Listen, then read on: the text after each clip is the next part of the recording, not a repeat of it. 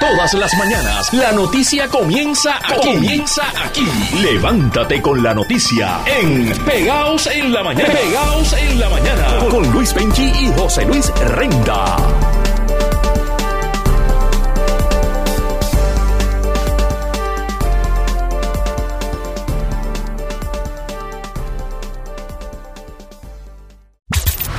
Volvemos al tema político y la candidatura comisionado, eh, a comisionado residente de Puerto Rico en Washington. Por Victoria Ciudadana está aspirando el ex candidato a la alcaldía de Guánica, Edgardo Cruz. ¿En qué estatus está esa eh, candidatura? Buenos días, Edgardo. Sí, buenos días Luis y gracias por la oportunidad de tenerme aquí en esta linda mañana. Nos unimos a la pena del pueblo de Puerto Rico, ¿verdad? Ante la pérdida de nuestro comediante eterno, Yoyo Boy. ¿En qué estatus está su candidatura? ¿Usted ya la radicó, eh, llenó los papeles, se comunicó con el nivel central? ¿Qué, ha pasado?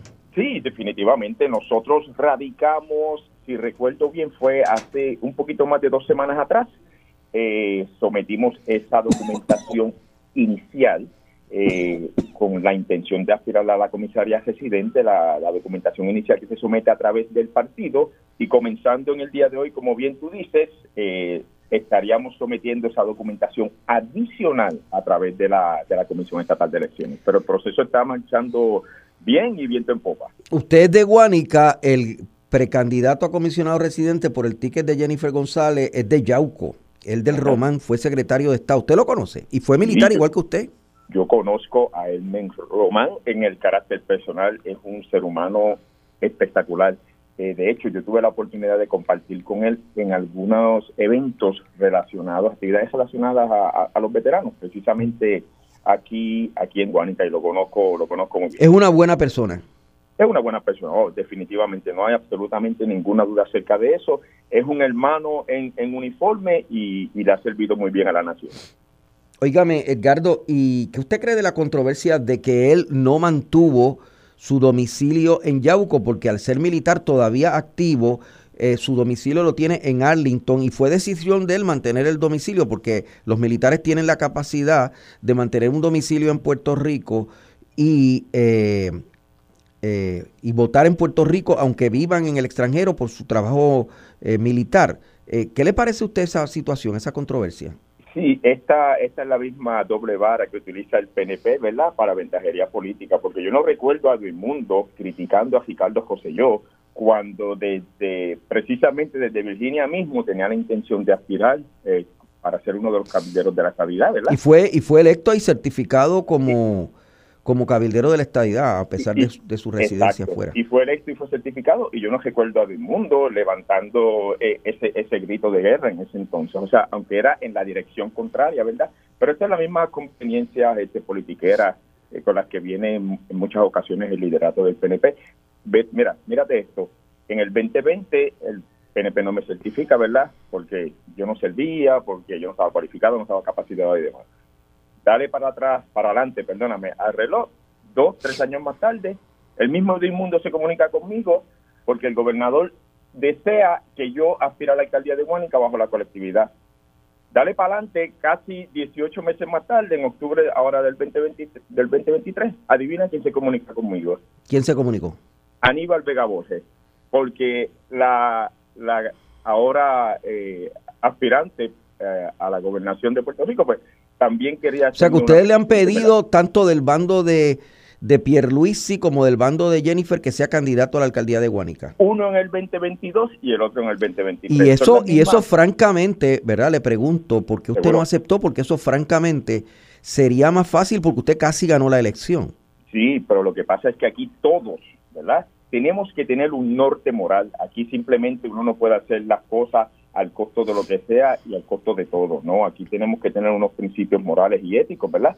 Y luego de ese, de ese proceso eh, innecesariamente escabroso, complejo y difícil al cual precisamente nos sometió el liderato de, de, esa colectividad, eh, ¿cómo yo iba a tener la cara de simplemente decir que sí y abandonar? ¿Sabe? Entonces lo que privó fue su orgullo, Edgardo. Usted, eh, usted lo hirieron y está orgulloso y no pasó la página. Privó su orgullo. ¿Perdón? Privó su orgullo, o sea, prevaleció su orgullo. Sí, sí, no, no, no el orgullo. Su orgullo, su sentido de dignidad. Los, los, principios, seguro que sí. Ese norte moral siempre tiene que prevalecer en todas las decisiones que tú tomes en tu vida, de naturaleza política o no. No es una, una cosa arriesgada decir que si usted hubiese aspirado por el PNP en las pasadas elecciones y no y no por rating usted hubiese ganado la alcaldía de Guánica y, la, y Guánica sería PNP en estos, en estos momentos.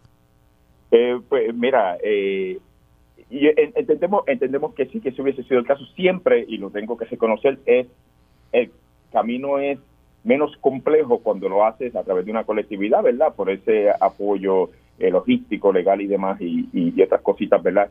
Que facilitan esos procesos. Pero definitivamente sí, si se hubiese hecho a través de la colectividad, esto es un escenario hipotético, por supuesto, y hubiésemos prevalecido, seguro que sí.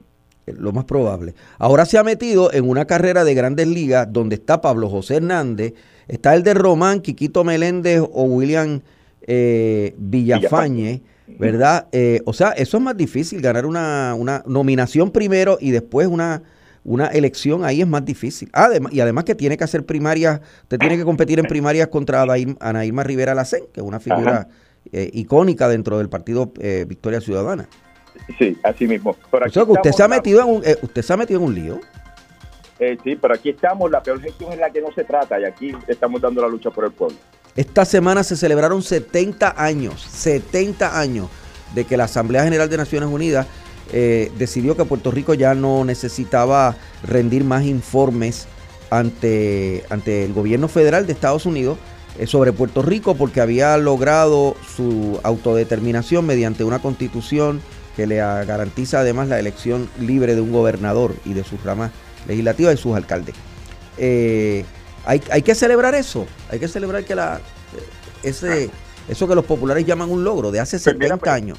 Pues, claro que no, seguimos siendo una colonia, la colonia más antigua del mundo y nosotros, nosotros precisamente a través del movimiento Victoria Ciudadana, uno de, esos aspectos que estamos promoviendo de, cuando lleguemos a, a la gobernación y este servidor a la comisaría es el que se celebre, que, que se lleve a cabo una asamblea constitucional de estatus para precisamente lidiar y resolver finalmente el problema del estatus. Ya Victoria Ciudadana lo, lo certificó como candidato y lo cualificó, o sea que habría una primaria o todavía eso no ha pasado. Eh, estamos precisamente en, en, espera de esa certificación formal, que eso debe estar sucediendo ahora en los próximos días. Este próximo domingo hay un taller eh, para todos aquellos aspirantes, ¿verdad? Que entiendo yo debe ser el último paso para antes de que ellos no tengan oficialmente la certificación para luego seguir con el proceso a través de la Comisión Estatal de Derechos. Gracias por estar con nosotros, Ricardo. Gracias, Luis. Aquí siempre a la orden. Buen día, Puerto Rico. Tenemos a la presidenta de la Asociación de Comerciantes de San Juan, Diana Font. Eh, buenos días, Diana. Buenos días, Luis. ¿Cómo estás? Yo estoy muy bien. ¿Qué, ¿Qué le parece esta eh, declaración del alcalde de San Juan que dice que podría flexibilizar la... Sí, eso es como un pescadito, ¿verdad? Tratando de ver que, que a cuál comerciante la agarra con, ese, con esa situación, porque flexibilizar por las navidades no hace nada. ¿Me entiende? O sea, no aquí hay que sentarse a ver el impacto que ha tenido lo que el, el este disparate llamado código, ¿verdad? En los comercios en la gente que está cerrando, en todos los recaudos que se eh, evita donar al fisco, dar al fisco por, nuestro trabajo y por nuestro lo, que producimos, ¿verdad? Y entonces flexibilizar para la gente que está siendo afectada no no nos dice nada. Así que usted no, no cree no cree que esta sea una medida que lo llene a ustedes de, de alguna esperanza. No, no, pero claro que no. ¿Qué nos va a servir flexibilizar en las navidades si nos ha, nos ha cortado dos horas productivas cuatro días a la semana? Ya hay, ya hay despido, ya usted usted conoce que hay Mire, yo estaba, hace dos días estábamos con los eh, comerciantes de la placita, yo no sé si usted ha pasado por ahí, pero eso está muerto. La de Santurce. Sí. Está y ya muerto. Los comercios han cerrado. Pues, es increíble. Vaya por Pero si eso, la placita era como era como si fuera el Times Square de San Juan. Exacto, eso se acabó. Wow. Entonces, digo, si, si tienen el acoso de la policía, hay videos donde hay cuatro carros de policía parados frente a los negocios, invadiendo las calles. ¿Quién va a ir ahí? Claro, claro, también lo que pasa es que allí se desarrollaron varios incidentes, pero tampoco, o sea, los incidentes no es como para, o sea, en el Times Square también ha habido incidentes, pero no es, no es como para cerrar Times Square, ¿verdad? Pero, don Luis, mire, el, incidentes no ocurren dentro de los comercios, lo que pasa es que él ha tergiversado el mensaje y nos está acusando del crimen. Tanto es así que recientemente dijo que el, el código era un éxito porque el, la criminalidad había bajado. Él no tiene una plataforma de cómo va a combatir el crimen. Cuando usted ve los, los brochures que él dio para su campaña, no hay, no hay nada dicho sobre qué va a hacer con el crimen. Entonces, pues ahora es culpa nuestra, nos ha criminalizado. Ahora, sus intentos de, de paralizar la implementación de este proyecto, digo, los suyos, los, del, los de la Asociación de Comerciantes de San Juan, eh, se han fracasado porque el, los, los, recursos le fallaron en contra de ustedes, ¿no? Bueno, nosotros presentamos varios recursos. Nosotros presentamos un recurso a la Junta de Control Fiscal, porque la ley promesa dice que cualquier mandatario que vaya a quitar recaudos tiene que explicar cómo los va a sustituir. Claro. ¿Y qué, qué, ha dicho la Junta? ¿Qué ha dicho la Junta? Pues la Junta todavía no nos ha contestado porque nos pidió el estudio que él supuestamente hizo, que es un, es un otro disparate, y nosotros entregamos eso, ¿verdad?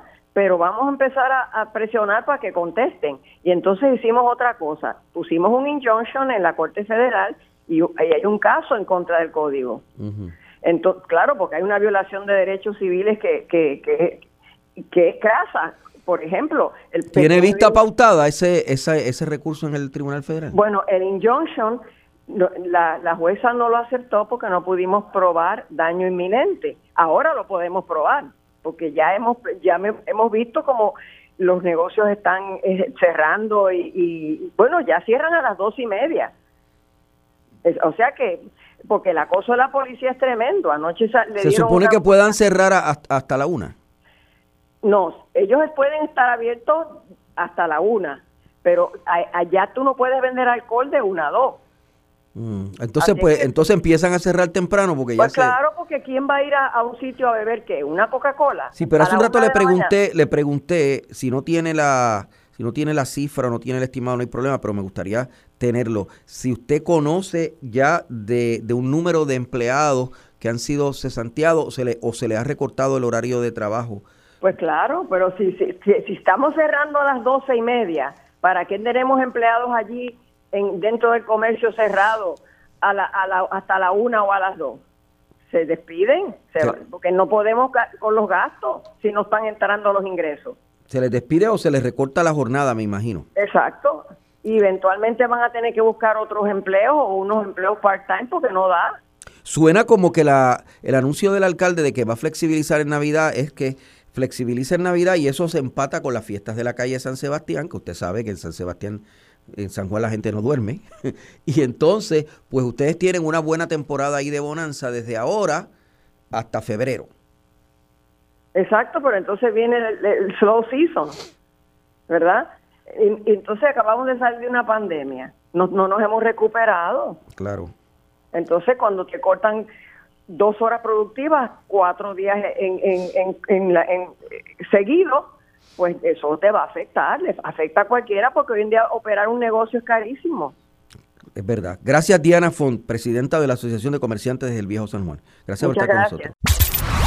Bueno, vamos a Vieques porque la portada del periódico El Nuevo Día ayer se comentó todo el día, todavía hoy se está comentando, es que hay un brote de sífilis en la isla municipio de Vieques. Eh, yo estuve hablando con expertos que me dijeron no se puede sacar de proporción lo que pasa en Vieques, porque en Vieques hay solamente 13 casos y 24 eh, contactos sexuales que se están eh, investigando. El número de, casos de sífilis en toda la isla es de más de mil. ¿Cómo aprecia esta situación el alcalde de Vieques, José Corsino, y qué está haciendo en su pueblo? Buenos días, alcalde. Saludos Luis, saludos a todos los que escucha que sintonizan esta emisora a esta hora. Eh, oígame, eh, alcalde, eh, ¿cómo usted visualiza lo que está pasando allí? ¿Usted eh, es una alarma para usted? ¿Es una, es una levanta una bandera roja o, o, no hay que preocuparse tanto? ¿Usted no está alarmado? Mira, bueno, en parte hay que preocuparse porque hay que tener una conducta sexual, ¿verdad? Segura. Pero esto es algo no tan solo que está pasando en Vieques, que está pasando en San Juan, en Bayamón, en todos los pueblos. Resalta la noticia de Vieques, este, pues fue el punto o el enfoque que quisieron dar, pero para eso pues estamos trabajando, ¿verdad? Para poder orientar. Suena como que es que en Vieques, aunque hay ese tipo de contagio en toda la isla, en Vieques es desproporcionado. O sea, que en Vieques es, es más notable, porque además, siendo una, una población pequeña, pues, pues 13, pues suena bastante. Claro, claro. El año pasado fueron 7, este año son 13. Este, sí, es preocupante esa parte, pero no debemos perder la perspectiva de que esto no solo en Vieques, esto está todo en todo Puerto Rico completo. De que nos preocupa, pues claro que sí, que nos preocupa, de que vamos a tomar acción, tanto la administración municipal como con lo que es el Departamento de Salud, pues ya estamos tomando eh, medidas preventivas para poder orientar, educar a la población aquí en Vieques, pero eso es algo, ¿verdad?, que también le corresponde a cada individuo, a cada persona, eh, tener una conducta sexual este, segura, ¿verdad? Si está por ahí en la calle eh, teniendo, como dice uno, el garete por ahí. Pero, alcalde, el, el otro tema sobre esto de, de, Vieques es que probablemente, digo, yo no tengo ningún dato para sustentarlo, esta es una especulación mía, pero, ¿verdad? Tratando de atar cabo, uno puede pensar que es que como en Vieques hay una actividad turística amplia y hay mucha gente que no, no viene de Vieques a hacer sus cosas, ¿verdad? Eso no son de no son viequenses, vienen, son visitantes ocasionales, pues por ahí puede puede haber el, asunto del aumento, por el, el, factor turismo, puede, puede ser el, aumento de los contagios. ¿Usted diría que eso es lo que está pasando? Vieques coge turismo todo el año, todavía que le llegan miles de turistas al año y en todas las épocas. Lo que estaba escuchando la, entrevista anterior, lo que es eh, temporada floja para algunos municipios, para bien que siempre es activa. Este, no obstante, las personas contagiadas pues son locales. Son personas locales. o sea que no es esto, el, el, el, efecto turismo no es lo que está provocando el. no, no, no, es efecto turismo, esto es local, este, se han identificado las personas, eh, el Departamento de Salud, eh, y está trabajando con ellos. O sea, que por lo menos no es, puede ser que haya un tipo de contagio de alguna, pues, o sea que no sabemos qué conducta trae cada cual o qué piensa o cómo actúa, pero por lo menos tenemos muchos, casi todos son, o todos son locales. Muy bien. ¿Ya aumentó el aumentó la tarifa eh, de, la, de la transportación marítima en vía, que sabemos que en Culebra lo hicieron ya? Mira, Luis, creo que todavía en Culebra, aunque se había dado una fecha para comenzar, no lo han hecho por un problema que tuvieron, no me acuerdo en sí cuál es el problema, en Vieques todavía, y te puedo asegurar que quizá pasará mucho tiempo a lo que comience en Vieques por dos cosas. Lo primero es que no hay una ley, eh, que la ley está aprobada solamente para Culebra, esto está en el Senado, no lo han aprobado todavía para Vieques. Y segundo, que para ejercer esa ley tenemos que hacer un, o tenemos que identificar quiénes son los residentes y quiénes no. Y eso no se ha hecho todavía en Vieques. Entonces, que yo te puedo decir que o sea, eso tarda, va a tardar. Va a tardar, para bien que va a tardar, por lo menos Culebra, tengo entendido y tengo buena comunicación con el alcalde de Culebra, de que ya ellos tienen eh, la información y la data y, y, una identificación para los residentes. Ellos lo hicieron, pues sí, porque tienen la ley, pero en el caso mío, pues no me no le he puesto mucha urgencia en eso porque no tenemos la ley todavía. Entonces estamos nosotros desprovistos y no vamos a gastar los recursos que tenemos en hacer algo que a la larga la corta, pues no sabemos si nos, si nos van a aprobar la ley. Gracias, alcalde José Corsino, alcalde de Vieques. Gracias por estar con nosotros. Siempre, Luis, saludos a todos allá. Bueno, y hubo un operativo, hablando del este, hubo un operativo en Caguas ayer eh, en donde se incautaron de por lo menos 50 vehículos de motores. Un operativo contra fraude en un concesionario de automóviles. Está el jefe de la División de Vehículos Hurtados de la Policía, Teniente Coronel Gerardo Oliver. Coronel, buenos días, ¿cómo está usted? Muy buenos días aquí en la escucha. Bueno, eh, ¿por qué hicieron el operativo? ¿Qué tipo de, fraude se desarrollaba en ese dealer? Supuestamente. Mira, eh, eh, esta es una investigación que llevaba 10 meses, la División de Vehículos de Cagua, donde había una serie de fraudes que se estaban cometiendo. Habían 48 personas que se estaban querellando relacionados a este caso. Eh, a este concesionario se le solicitó una documentación mediante una supina, mediante la fiscalía. Este nunca entregó esta documentación, lo que se procedió entonces a hacer un allanamiento con la intención de ocuparle todos los expedientes de los vehículos que tenía envuelto en este fraude, en adición las computadoras, eh, todo lo que tuviera que ver con este caso. El día de ayer se hizo ese allanamiento donde se ocupó todo, todos los archivos, todas las computadoras, todos los expedientes. Eh, los vehículos se ocuparon que entendemos que están envueltos en este fraude. ¿En qué consiste el fraude? En que los vehículos no están eh, debidamente autorizados, no están certificados, están chapeados. ¿En qué consiste el fraude? Uno, eh, esto es una investigación que apenas comienza. Como te dije, el, motivo del allanamiento era ocupar la evidencia para continuar la Pero que ustedes sospechan, que ustedes sospechan, o sea, ¿qué tipo de...? Eh, es que hay un sinnúmero de fraude. Entre ellos hay que un vehículo se haya vendido dos veces por dos instituciones diferentes. Mm. Venta doble. Financiado, sí, financiado dos veces. Eh, vehículos, la gente llevaba los vehículos allí con la intención de que los vendieran. Estos los vendían y nunca les respondían a los clientes. Hay un sinnúmero. Eh, se dan o sea, los vendían y el, y el cliente se quedaba sin ¿Se quedaba sin el vehículo o se quedaba sin los papeles del vehículo? No, se quedaba sin el vehículo. Y, inclusive hay clientes que están pagando dos vehículos. El que no podían pagar que llevaron allí, que ellos le garantizaron que se lo iban a vender, más el que ellos le dieron por el vehículo. ¿Y cómo se llama el dealer ese? Eh, Gallery Auto. Gallery Auto. ¿Y sigue funcionando? Bueno, hasta ayer se quedó sin vehículo. Ayer se quedó sin vehículo se quedó sin vehículo, no estaba funcionando porque la intención de nosotros en ese momento no era sacar el dealer, era ocupar la evidencia para pero, Pero como todos estaban truqueados, pues los, los, cogieron, los cogieron todos, 50 vehículos cogieron, ¿verdad? Sí, eh, alrededor de, de esa cantidad y encontramos dentro del dealer cuatro vehículos que aparecen desaparecidos eh, cinco vehículos que detectó el Departamento de Hacienda que nunca pagaron al ¿Y ¿Quiénes son los dueños de eso? ¿Esto es una empresa puertorriqueña? Sí, una empresa puertorriqueña. ¿De, gente residente de, allí, de Cagua? Gente residente, eh, el dueño es residente del área de Dorado. El dueño es residente en Dorado, ok. Sí. Óigame, me tengo que ir, pero le pregunto, eh, he visto mucho en el libro de novedades de la policía, mucho carjacking en toda la isla. ¿Qué está pasando con eso, coronel? Este, nosotros, el negocio de la policía está interviniendo, inclusive te puedo decir que no hace un mes atrás el negociado de vehículos hurtados hizo un operativo a nivel isla donde de, se articuló cinco organizaciones de vehículos hurtados y una de ellas exclusivamente de kayaking del área de Cagua. Se estamos trabajando. una, una de kayaking en Cagua. Sí, que operaba en el área de Cagua, donde era liderada por una mujer. Por una mujer. Por una mujer.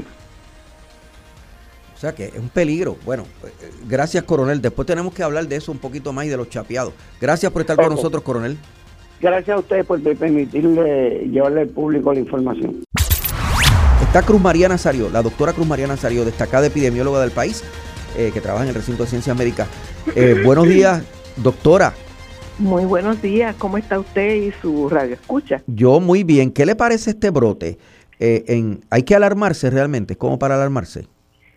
Bueno, yo creo que hay que mirarlo desde dos, dos puntos de vista. Siempre hay que alarmarse cuando uno ve un número de casos que no esperaba, y en este caso, eh, por lo general en Vieques lo que se veía era dos o tres casos al año, y el ver tres casos pues puede resultar alarmante.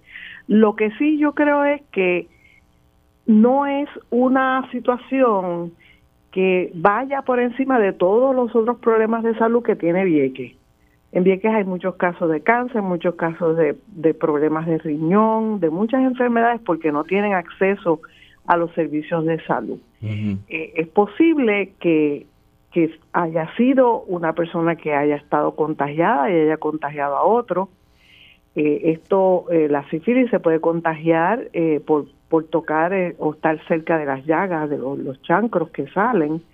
Así que... O sea, no es eh, necesariamente solo por contacto sexual, se, se contagia. No necesariamente, puede ser una persona que tenga una llaga y que la otra persona contacto de piel a piel. Pues por lo general piel a piel casi siempre tiene que ser una relación muy íntima, muy, ¿verdad? Casi siempre tiene que estar relacionada con relaciones Pero un saludo de apretón de manos o de abrazo. No, eh, a menos que sea una persona que esté en una etapa de la sífilis, sífilis bien, bien avanzada, que tenga ese tipo de chancro en las manos. ok. Y puede darle, pero en las personas que están bien avanzadas. Pero yo le garantizo que esa persona en esa etapa visiblemente va a estar bien, bien enferma, bien, bien, ¿verdad? En una situación bien crítica que, que, que va a necesitar recurrir a, a- a médicos para que lo traten.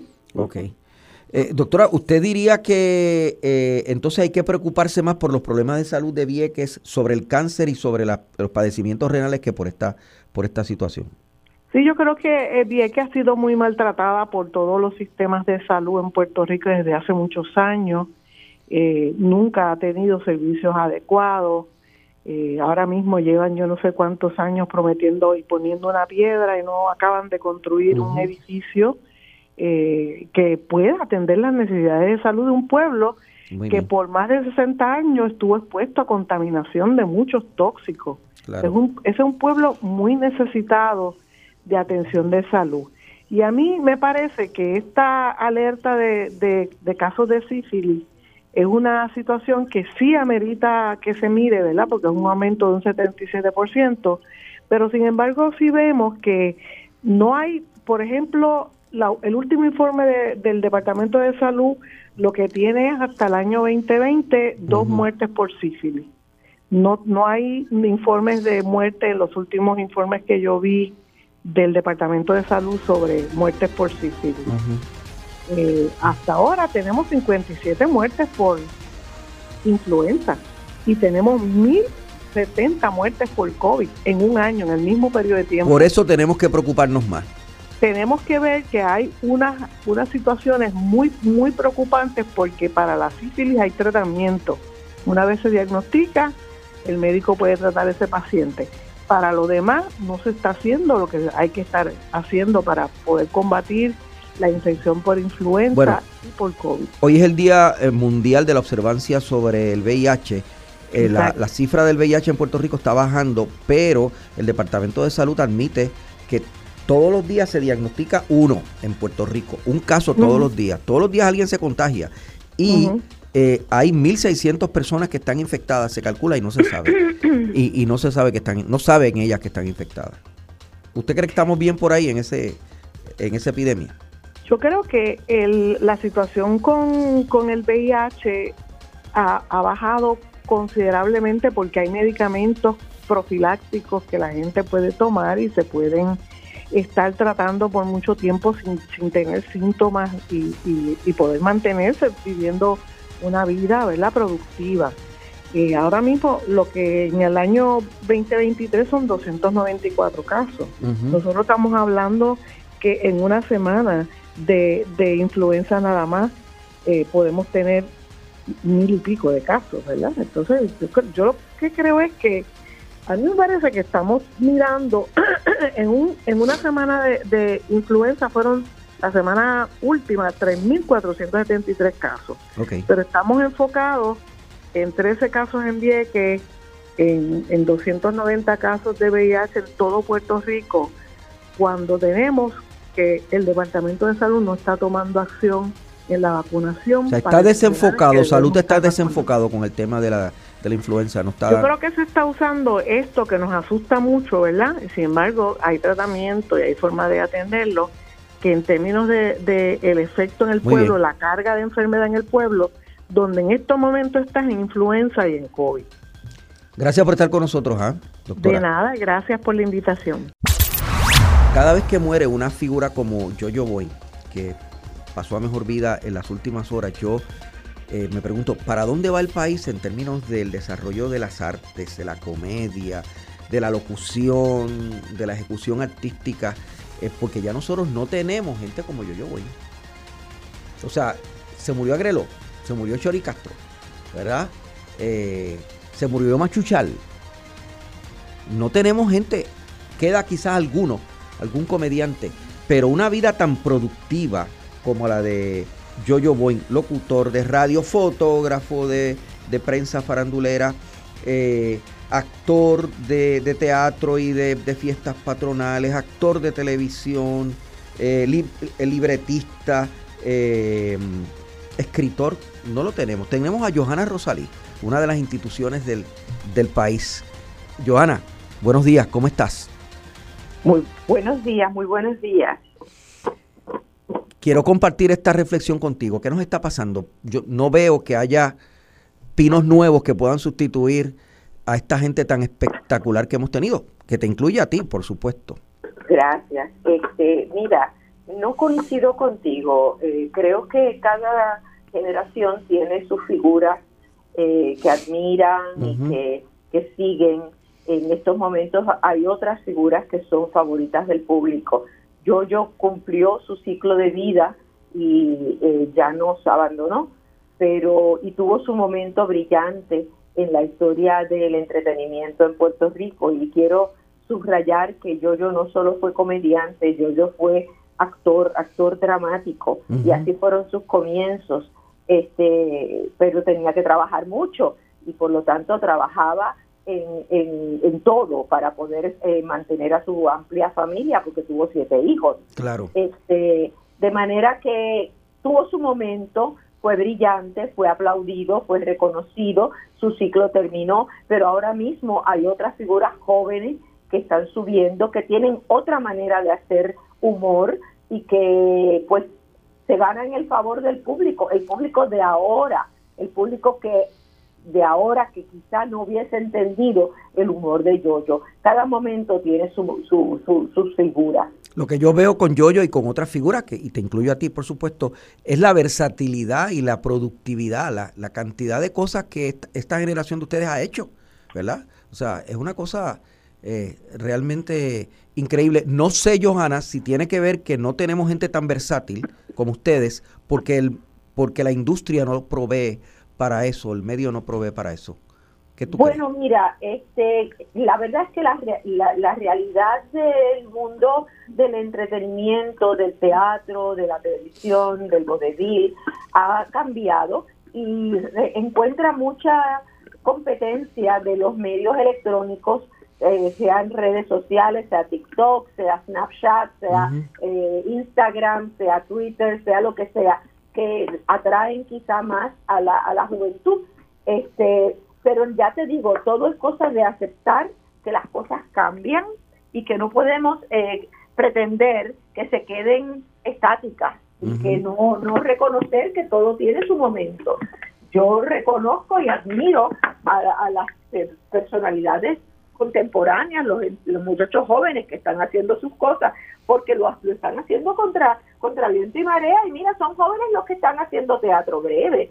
El joven mi hija que está produciendo teatro constantemente, este, figuras como, como Junior Álvarez, como, como Víctor eh, Alicea, como este eh, que, que se están ganando el favor del público. Quizás no son veinteañeros, no son treintañeros, pero tienen su público actual. Es decir, que el día que esos se vayan, va a haber un público que diga, ay caramba, ya no tenemos a esas figuras que eran tan especiales. Todo, todo tiene su momento. Cuando falleció Diplo, hace muchas décadas, este, hace muchas décadas cuando falleció Diplo, dijeron, ay, es insustituible, ¿quién va a poder sustituirlo? Pues mira, todas las generaciones tienen sus figuras.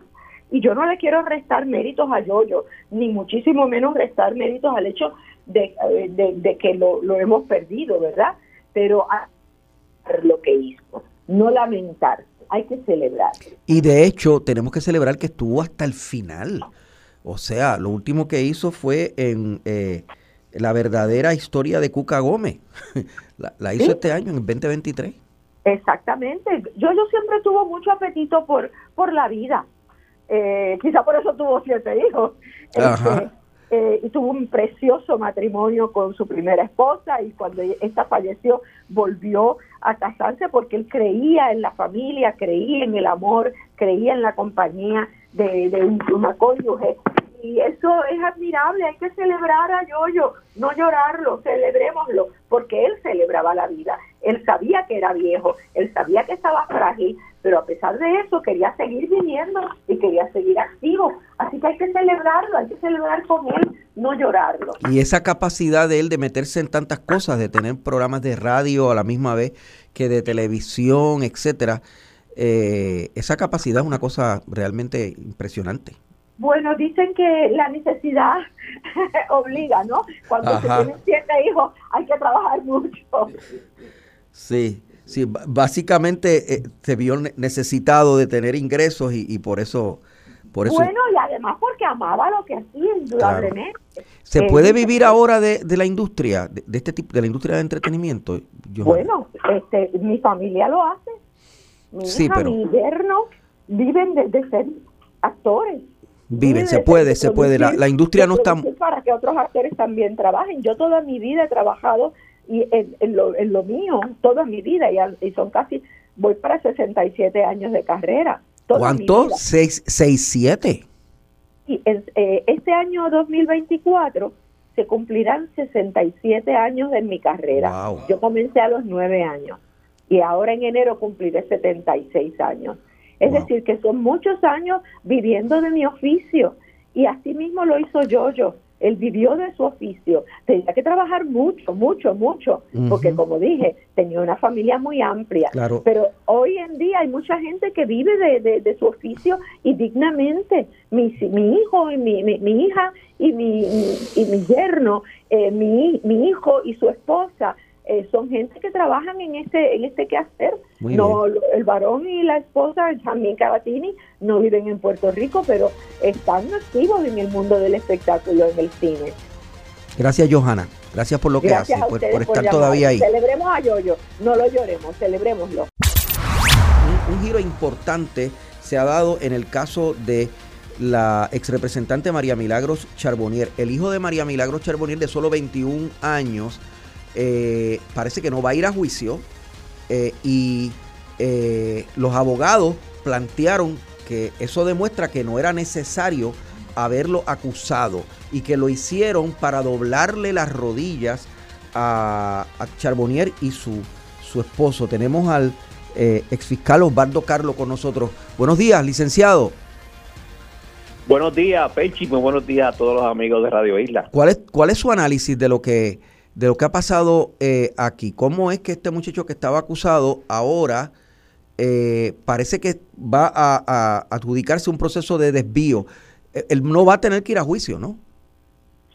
Pues mira, ayer se dio una vista en el tribunal donde los abogados de este joven junto a los fiscales se acercaron al estrado e informaron que aparentemente se va a dar un proceso de desvío lo que se llama en lo federal un pretrial diversion o PTD, que no es otra cosa que eh, firmar un acuerdo donde la persona se somete voluntariamente a, un desvío, eh, se le va a poner unas condiciones con las que tienen que cumplir y si cumple con esas condiciones al final de, eh, del camino, pues se le va a desestimar los cargos y no le hacen récord. O sea que es una medida poco usada la federal, pero se utiliza. Esto no significa que no había caso contra él, porque si no hay caso, simplemente se desestima la acción eh, y, no se entra a un programa de desvío, porque un programa de, desvío es una acción remediativa, como ocurre en los casos en Puerto Rico. ¿Y la persona queda convicta eh, eh, mediante un...? Si, si una vez eh, Pechi cumple con las condiciones, y satisfactoriamente, pues la fiscalía pide la desestimación del caso y, así lo hace el juez y no lo hace récord. O sea que es un, es un remedio que es de lo mejor que puedes obtener en el sistema federal en un caso criminal. Y ese, esa alegación de los abogados que dijeron ayer, que dieron a conocer el desvío y dijeron ayer que eh, no había que acusarlo y que se hizo como una medida de presión para que Charbonnier y el, y el esposo se les doblaran las rodillas. Mira, esa es la interpretación que hacen, que hacen los abogados, ¿verdad? De, este evento del cual ellos no participan porque no, no es el cliente de ellos. Eh, y si, si no hubiese un caso, si no hubiese este, unas alegaciones que se pudiesen sostener en, juicio, pues no, habría, no habría este tipo de medida. Este tipo de medida es este, para las personas que eh, admiten responsabilidad y, se, y se someten a él. Ahora, también, también tengo entendido que fueron regañados o sancionados o van a hacerlo los abogados. eh, por Sí, haber por eh, haber revelado este este acuerdo. Sí, definitivo, porque esta, este acuerdo no, no ocurre en corte abierta, es un acuerdo que se da eh, cuando la juez llama hasta el estrado a los abogados y no se pone para récord. O sea que estás haciendo pública una información que las personas que estaban en sala desconocían, o la prensa que estaba allí, porque la intención del tribunal es que fuese un asunto confidencial en este momento. Así que al revelarlo, pues obviamente pues, aquí viene el problema. Eh, van, ¿Fueron sancionados ya o van a ser sancionados? No, la juez tomó la determinación de no sancionarlo. La juez lo que determinó es que en una próxima ocasión que, que los abogados se expresen sobre asuntos que, que, que son confidenciales o que no son propios bajo las reglas de, del tribunal o, o de ética, pues ella los habría de sancionar y, habría de imponer una orden de mordaza. Sin embargo, los abogados interpretaron que ya tienen la orden de mordaza y no, no quisieron hacer comentarios cuando salieron de sala. Gracias por estar con nosotros, licenciado. Siempre es un placer. Rebeca González, la directora del Homeland Security, está, en está con nosotros en Puerto Rico, está con nosotros porque hay un operativo y hay arrestos ya. Los arrestados han sido llevados al Coliseo de Manatí. Eh, doña Rebeca, buenos días. Buenos días a usted y a todos su radio escucha. ¿En qué consiste el operativo? Miren, buenos días. Eh, el operativo que nosotros estamos llevando a cabo en la mañana de hoy es un operativo del área noroeste de la isla y eh, la acusación está vinculada a una organización que se dedica a distribuir drogas eh, eh, y a lavado de dinero. ¿Cuántos arrestados hay? La acusación tiene un total de 18, arresta de 18 individuos, 18 personas. Dentro de esos 18 personas, eh, eh, a las 11 de la mañana vamos a dar los detalles en una conferencia de prensa de cuántas personas ya están bajo arresto y cuántos todavía permanecen fugitivos. ¿El operativo sigue desarrollándose o ya terminó esta mañana? El operativo todavía está en su curso. Tenemos eh, individuos que no están en la isla, que están en, en Estados Unidos eh, continental y estamos esperando a que pues esas órdenes de arresto se lleven a cabo para poder proveer todos los detalles de la, de la investigación. ¿Son distribuidores de droga a gran escala o son pequeños distribuidores de droga? No, esto es una organización eh, que eh, con un impacto eh, significativo a la economía del país en cuanto al lavado de activos, que tenían eh, mucha actividad y se beneficiaron y se lucraron eh, económicamente a, a gran escala. O sea, que además de la, de la distribución de drogas, lavaban dinero. Sí, ¿Usaban eh, eh, como, como frente a algún tipo de negocio? Rebeca. Ellos tenían diferentes comercios, hay diferentes individuos que el, el trabajo de ellos eh, exclusivo era eh, lavar el dinero y, y- y buscaron diferentes formas de, de, de lavar este, eh, este dinero que era resultado del narcotráfico. Esta actividad cri- criminal solo se concentró en la zona norte, noroeste. Ellos, la organización es de la zona noroeste, pero eh, era una organización que tenía mucha actividad enviando eh, cocaína hacia los Estados Unidos continental. Ah, también transportaban cocaína a. Estados Unidos. Sí. Eh, eh, eh, ¿Cuáles ciudades de, de- de Puerto Rico en el norte han sido impactadas con este operativo? Eh, impactamos en la mañana de hoy diferentes eh, pueblos como el pueblo de Lares, Atillo, Isabela, eh, Quebradilla.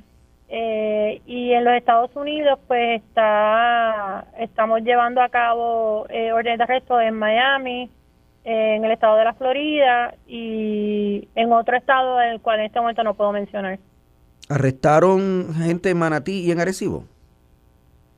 Eh, eh, hasta ahora no tengo información de que hayan eh, hemos llevado a cabo ningún arresto en el municipio de Manatí ni en el de Arecibo. O sea, Manatí se está usando como centro de detención por la cercanía del área y me imagino que por las facilidades, ¿verdad? Que son Sí, mejores. usualmente pues para eh, para eh, poder eh, llevar a cabo el a cabo el operativo satisfactoriamente no nos ubicamos específicamente en ningún área que en donde vayamos a, a ejecutar órdenes de arresto o órdenes de allanamiento. Me imagino que serán trasladados entonces a- al Tribunal Federal en Atorrey.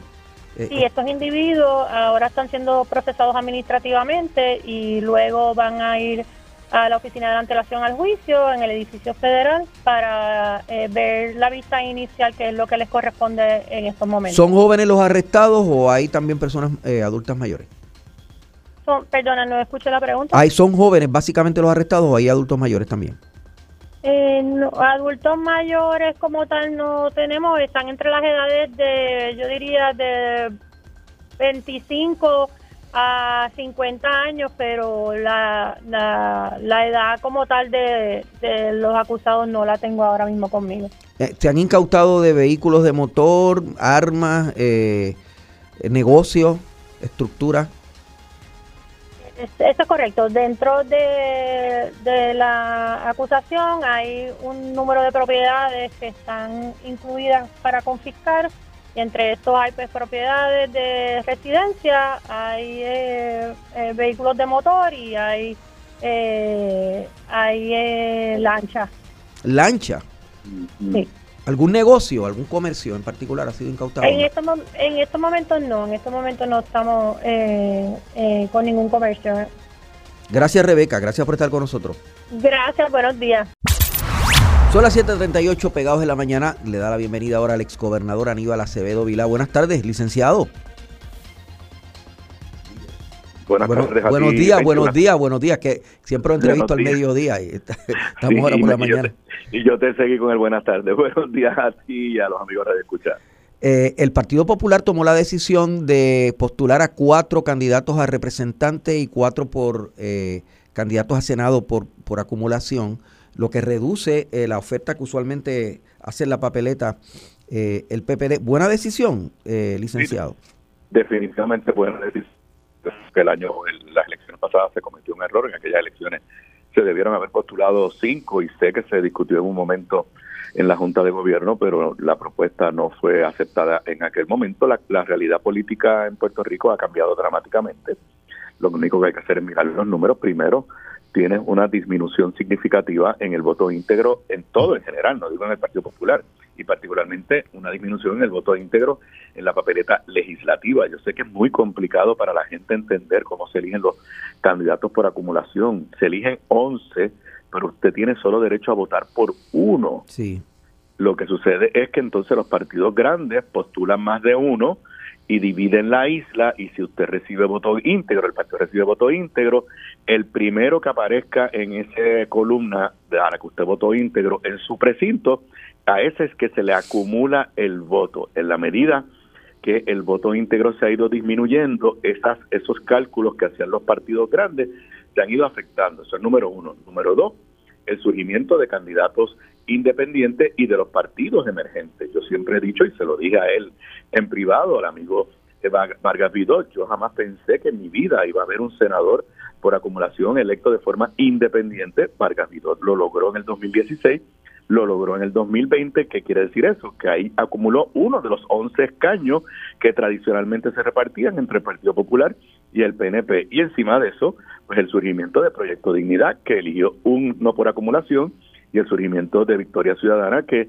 eligió dos por acumulación. El PIB sí había tenido la tradición de elegir uno por acumulación. Todos esos cambios provocaron que el PNP y el PPD no lograran elegir sus seis candidatos por acumulación. En el caso del Partido Popular, solo pudo elegir dos candidatos por acumulación en la Cámara y el Senado. Ahora, eso hace Ahora lucir al PPD como más pequeño que el PNP. Bueno, eso es lo que se cree el PNP. Si el PNP insiste en postular seis, si el PNP insiste en postular seis, apúntalo, se le van a colgar por lo menos tres. Se le van a colgar por lo menos tres. Yo creo que es un acto, esa, esa fue la actitud del Partido Popular en el 2020. Ah, si no postulamos seis, vamos a dar la impresión de que estamos débiles. Pues postularon seis, se le colgaron cuatro.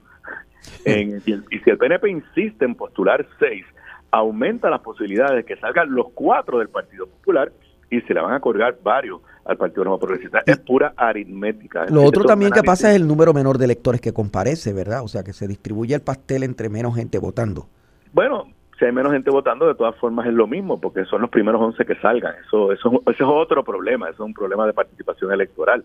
Eh, el- lo, lo que de verdad varía el, el- el análisis de los dos partidos grandes eh, partidos tradicionales es número uno lo que te dije, la disminución en el voto íntegro y en segundo lugar el surgimiento de Sí, pero, pero corríjame si estoy, corríjame Aníbal, si estoy eh, en lo incorrecto. Al ser menos gente votando, la cantidad de votos que tiene que acumular un candidato de un partido emergente o un candidato independiente es menor a que cuando votaba mucha más gente, ¿verdad? Pero es proporcional, Pencho, o sea, no, es proporcional, o sea, si antes votaban 200, es un, un asunto de por ciento, o sea, no, no, no, digo, puedes hablar con expertos, pero no creo que sea el problema.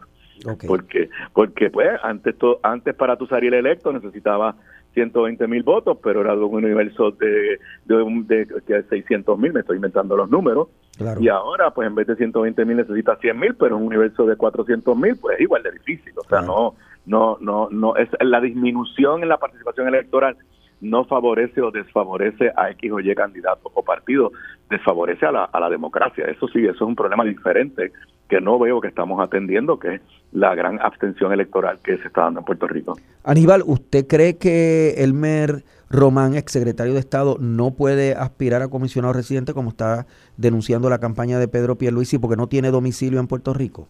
Mira, yo de verdad no, no, no conozco los hechos para poder eh, llegar a esa, a esa conclusión y aquí ya el propio Partido Nuevo Progresista creó un precedente que ahora lo va a perseguir por el resto de su vida, que es en el caso de Ricardo Rosselló y el embeleco este de los cabilderos de la estadidad, que lo dejaron certificar a pesar de que eh, toda la evidencia demostraba que no tenía domicilio. Pero yo creo que eso no es, eh, no, no te puedo adjudicar esa, esa controversia. Lo que sí te tengo que decir es que el arranque de la campaña de Elmer Román, en vez de ser un arranque positivo, donde la gente esté hablando de sus méritos, donde la gente esté hablando de qué bueno que se ha incorporado a la vida pública esta, esta figura, lo que ha hecho es una, una ha sido un arranque lleno de controversia a lo interno del Partido Nuevo Progresista y no veo cómo, por lo menos hasta hoy, le ha ayudado a la comisionada residente y candidata a la gobernación Jennifer, Jennifer González. Eh, algunos piensan que esa, esa campaña de Jennifer se ha ido debilitando yo, yo lo he comentado en mi podcast y hoy analizaré otra vez todas estas, todas estas, estas controversias en, breves minutos. Eh, por lo menos es difícil de identificar cuál es la estrategia que está tratando de llevar la comisionada residente en su aspiración frente al gobernador. Si tú me preguntas a mí, yo creo que todavía ella está adelante, pero arrancó con unas ventajas bien amplias y, faltan seis meses. Eh, y, y, cosas como esto, o sea, ella elevó elevó la vara en términos de la expectativa de quién iba a ser su candidato a comisionado residente y al principio todo el mundo pensaba que iba a traer una superestrella. Es más, mucha gente empezó a cuestionarse si Ramón Luis Rivera iba a dejar de ser alcalde de Bayamón y se iba a postular para comisionado residente, lo que hubiera sido un palo. O sea, eso no te lo puedo negar. Entonces ella eleva, eleva la, la, la vara, dice que ese va a ser su anuncio del próximo domingo y de momento lo tiene que filtrar, lo, se lo tiene que dar en exclusiva al periódico El Vocero y la mayoría de la gente no sabe quién es el Mel Román. Entonces, ¿cuál es? tú te autoimpusiste, tu candidata y, tu equipo, eh, crear una expectativa de quién va a ser esta persona y la gente en vez de decir, wow, lo que dicen es, who, o sea, ¿quién es ese? A lo mejor al final es tremendo candidato, porque ha pasado eso, personas que entran por primera vez a la vida política y al principio nadie sabe quiénes son y se convierten en tremendos candidatos. Pero hoy el nombre del Mel Román no le gana un solo voto. Y, en el proyecto. A, Jennifer, González y está lleno, de controversias en lugar de aspectos positivos. y, la, y la controversia en el proyecto de Dignidad, donde una de las candidatas dice que el, el, alcalde de San Sebastián, Javier Jiménez, no puede ser candidato a la gobernación porque el candidato a la gobernación del proyecto de Dignidad se va a convertir en eh, presidente del partido automáticamente y las cualificaciones para ser presidente del partido no las tiene. Bueno, yo eso lo analizo desde el punto de vista jurídico y desde el punto de vista político. Okay. Desde el punto de vista jurídico, yo creo que Javier Jiménez puede correr porque él está aspirando a candidato a gobernador. Él no está aspirando en una asamblea de delegados a ser presidente del Proyecto de Dignidad. Si fuera a ser presidente del Proyecto de Dignidad, no podía correr porque tiene ese requisito de un año. Lo que dice ese reglamento es que si a ti te certifican como candidato a gobernador durante el año de elecciones, ipso facto te conviertes en presidente, pero para que tengamos claro, cuando pase el día después de las elecciones y Javier Jiménez pierda las elecciones, deja de ser presidente de Proyecto Dignidad. Así que esa es mi interpretación. Es más, quizás alguien podría decir, bueno, pues puede ser candidato a presidente, a, gobernador, pero no puede ser presidente mientras es candidato. Alguien podría llegar a esa interpretación. Ahora, políticamente, de la forma que lo ha manejado la dirección de ese partido, del Proyecto Dignidad, me parece que les ha hecho un daño terrible, porque eso de desestimar la, el planteamiento ya, que no es un planteamiento absurdo, yo te he hecho un, mi análisis legal, no es un planteamiento absurdo, porque sí hay un lenguaje que parece contradictorio. Entonces, en lugar de darle el debido proceso y someterlo y decirle presente sus documentos en menos de una hora, lo, lo, desestimaron el planteamiento de ella. Eso es uno. Así que, creo que eso le hace un daño a la institución que se llama Proyecto Dignidad. Y en segundo lugar, creo que están convirtiendo a la candidata a, como una víctima, como una víctima, y eso pues al electorado no le agrada. Y tercero, creo que la estrategia de ella, además de la estrategia legal, es proyectarle a la base de ese partido que ella, que a Javier Jiménez es un newcomer, un advenedizo, que él no estuvo allí en el 2020, que él no ayudó a inscribir el partido, que él no defendió los candidatos del partido en el 2020, que la verdadera miembro militante de Proyecto Dignidad es ella, es ella. Eh, y creo, pues, es, por eso te digo que una cosa es el, el, análisis legal y el análisis estratégico. El análisis legal, yo creo que no tiene razón. En el análisis político, puede ser que esté ganando a Danora Enríquez en lugar de Javier Jiménez y, la, y, el liderato de Proyecto Dignidad. Gracias, licenciado. Aníbal Acevedo Vila.